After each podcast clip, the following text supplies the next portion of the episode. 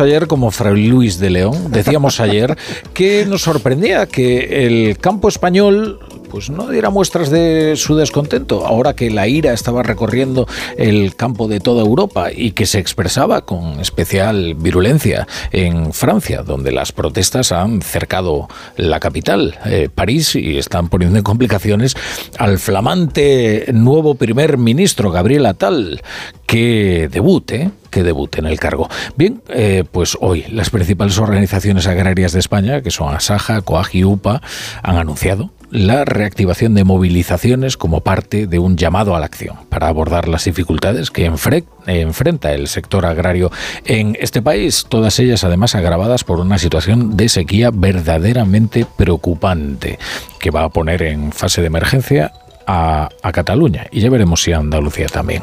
Bueno, dejadme saludar a Pedro Barato, que es el presidente de Asaja y que nos va a ayudar a comprender qué es lo que está ocurriendo.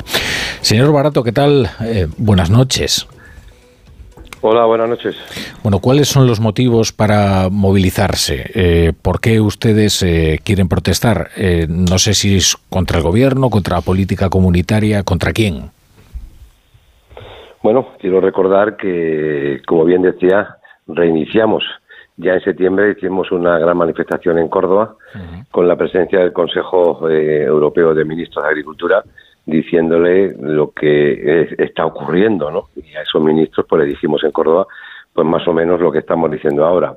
¿Por qué protestamos? Yo creo que usted acaba de analizar dos años consecutivos de sequía, falta de rentabilidad de las explotaciones, decisiones que se toman en Bruselas a espaldas del sector y desde luego son eh, medidas y normas que no van a ningún sitio, no se pueden cumplir y si se mm, intentas cumplirlas tienes penalizaciones, tienes prohibiciones en el uso de fertilizantes, tienes prohibiciones en el uso de fitosanitarios, hay unos ecoregímenes que son los nuevos planteamientos de, de, la agricultura verde que la verdad que eso es imposible de cumplir. En definitiva, Europa lo está haciendo francamente mal y desde mi punto de vista, pues con los ministros de Agricultura de los países, pues eh, diría yo como cómplices de esta situación. La política verde ha llegado a estas decisiones y esa política verde nosotros la entendemos, entendemos el verde de la agricultura, pero son normas que desde luego no se pueden cumplir. Y luego estamos viendo los movimientos en los demás países de la Unión Europea que más o menos les pasa como a nosotros. Lo que ocurre es que hay, eh, por lo menos yo destacaría, que lo que está ocurriendo en Francia, desde luego, eh, hay que denunciarlo. Eh, Francia quiere ser los chulos de la película y eso no puede ser. Estamos en Europa para lo bueno y para lo malo, los unos y los otros. Y luego aquí, en política agraria nacional, pues hombre, hemos tenido muchos ataques de propios miembros del gobierno. Eh, tenemos situaciones del de ministro de Consumo, de Transición Ecológica, un lobo desde luego tiene más respeto que una oveja o que una vaca, o por lo menos así lo considera el Ministerio. Eh, son tantas y tantas cosas las que podía enumerar que desde luego hay que destacar un bloque europeo de agresiones de la gestión y de las normas hacia la agricultura y luego pues eh, aquí los acuerdos que está haciendo con países terceros oiga que tengan las mismas eh, normas que tengo yo porque si no hay una competencia esta sí que es desleal hay muchos asuntos que, ha puesto sobre la mesa, todos muy interesantes. Eh, le voy a preguntar por Francia, ya que lo ha mencionado. Eh, en primer lugar está la actitud de los de los gendarmes, de los gendarmes, ¿no? Que ya no es pasiva, sino ya es directamente de complicidad con los piquetes. Y entiendo que en esto se solidarizan también con los transportistas que están, pues, eh, tratando de llevar ahí las exportaciones españolas. Y por otro lado, ¿qué es esto de la excepcionalidad francesa agrícola que, a la que se ha referido hoy Gabriela Tal de una forma bastante enigmática, pero también bastante preocupante, porque entiendo que en España debemos sentirnos aludidos, ¿no? Bueno, yo lo he dicho con unas palabras un poco más fuertes, ¿no? quieren ser los chulos de la película de, la Unión Europea, ¿no? Eh, quieren excepcionalidades para ellos, quieren excepcionalidades con acuerdos países terceros, quieren excepcionalidades con el tema de Ucrania. El jueves van a pedir en Bruselas que de los 50.000 millones que van a Ucrania, ellos quieren mojar de ese huevo. Eh, por lo tanto, mm, eso no se puede consentir, ¿no?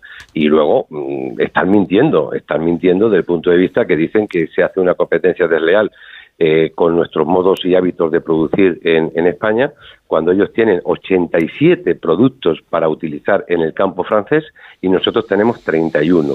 Por lo tanto, eh, los que hacen la competencia desleal son ellos. Ahora, si luego el Estado francés o ellos mismos se ponen otras medidas, pero estamos en Europa, las medidas son para todos, eh, política agrícola común. Por lo tanto, mm, esta, esta excepcionalidad que quieren hacer los franceses eh, no se puede permitir. Claro. Luego, además, esto tiene algo aleccionador, ¿no? Que es, eh, parece que cuanto más conflictivo se pone un sector, más capacidad de presión tiene sobre, sobre su gobierno. Y eso quizás no sea lo, lo más conveniente, ¿no?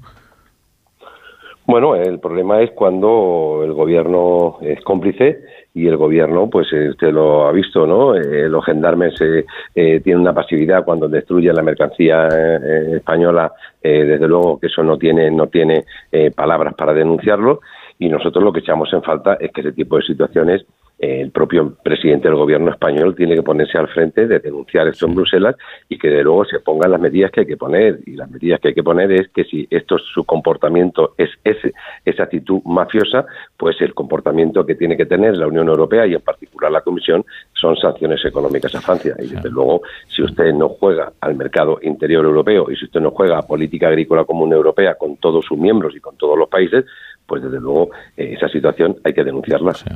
Eh, no me haga mucho caso, pero hoy el presidente parecía distraído con otros asuntos. Eh, que, sí, estaba ocupado en otras historias, sí. En otras historias, estaba preocupado por otras historias. lo que pasa es que los problemas del campo son problemas para, para todos. Es, decir, no se va a solucionar, por, por, ejemplo, el problema acuciante de la despoblación si no se atiende a las necesidades del sector agrícola y ganadero, ¿no? No se preocupe que en mayo volverán a hablar de la despoblación cuando llegan las elecciones al Parlamento Europeo. No se preocupe.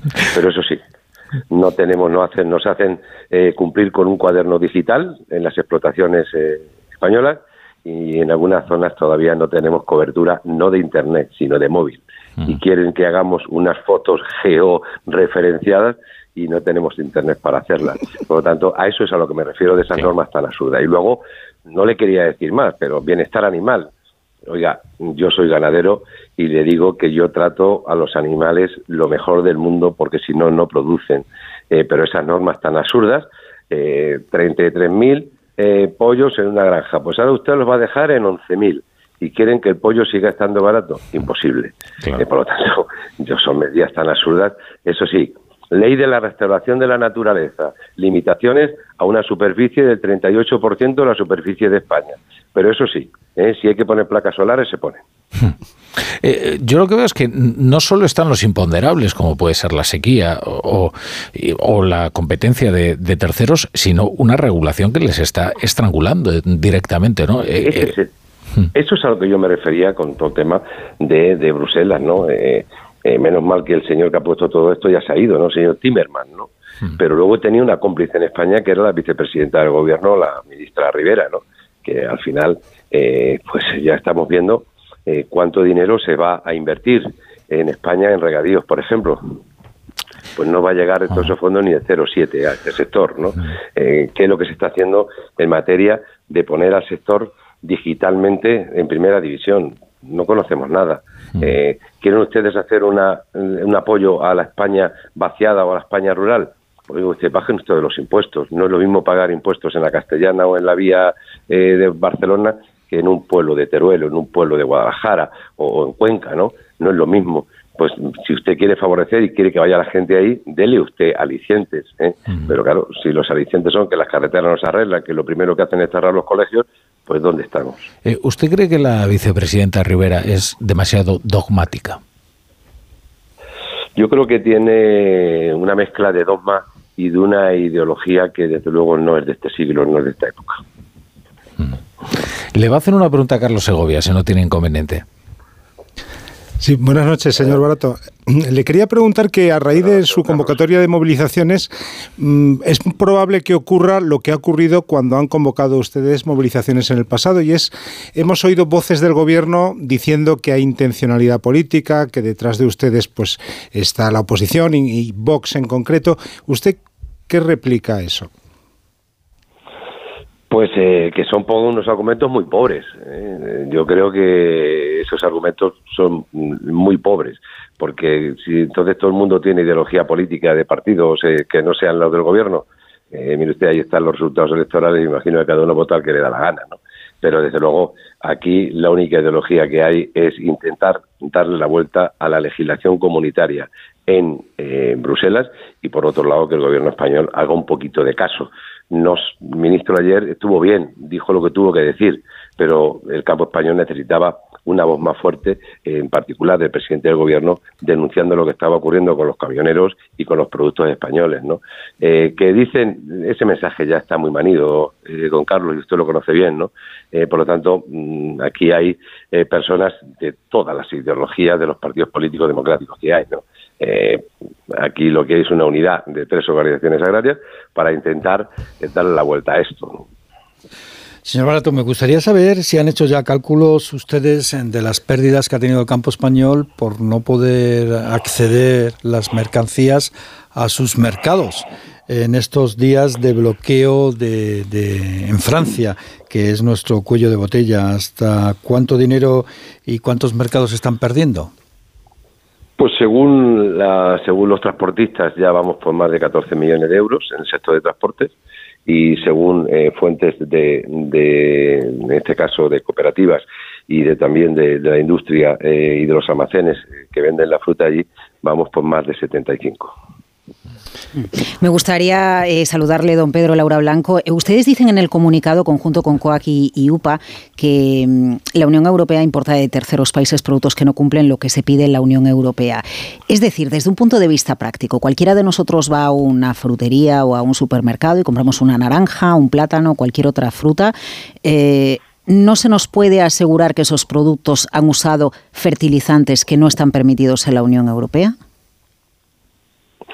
Eh, le recuerdo, eh, y buenas noches, le recuerdo que este verano tuvimos que denunciar que las sandías que provenían de, Marruecos utilizaban unos productos que estaban prohibidos en la Unión Europea, eh, ahí al Laito, en Marruecos.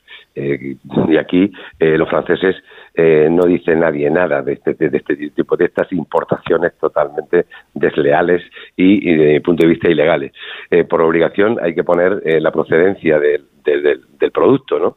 Eh, pero al final eh, sabemos, porque hay mucha gente que produce también en Marruecos, sabemos que allí eh, pues manga ancha para todo, en el agua, en la energía y en los productos, no solamente Marruecos, también otros países que importamos mucho, hemos tenido que cuadrarnos con el tema de Sudáfrica, en el tema de las naranjas, por ejemplo, también, y aquí lo que se está pidiendo en el algo comunitario se llaman cláusulas espejo y eso significa que lo que a mí me exigen aquí hay que exigírselos a ellos cuando vienen los productos aquí a la Unión Europea.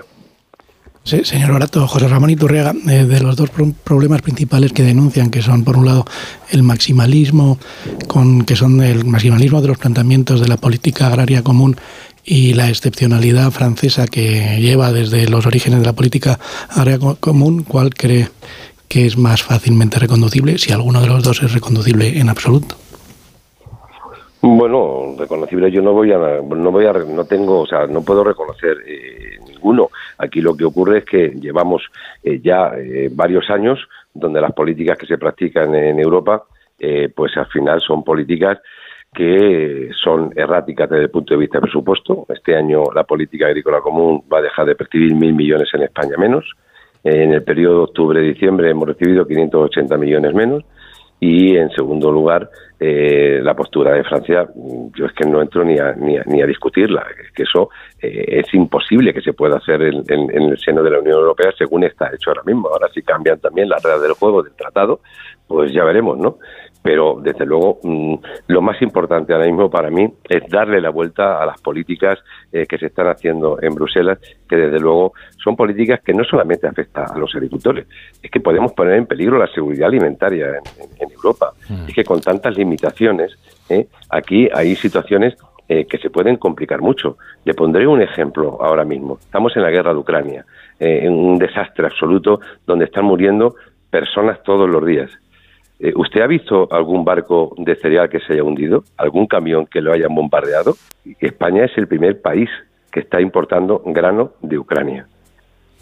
Entonces, estas situaciones son las que el sector agrario europeo está pagando. Yo quiero arreglar y quiero ayudar al pueblo ucraniano, pero que eh, también el pueblo ucraniano tiene que ver las cosas.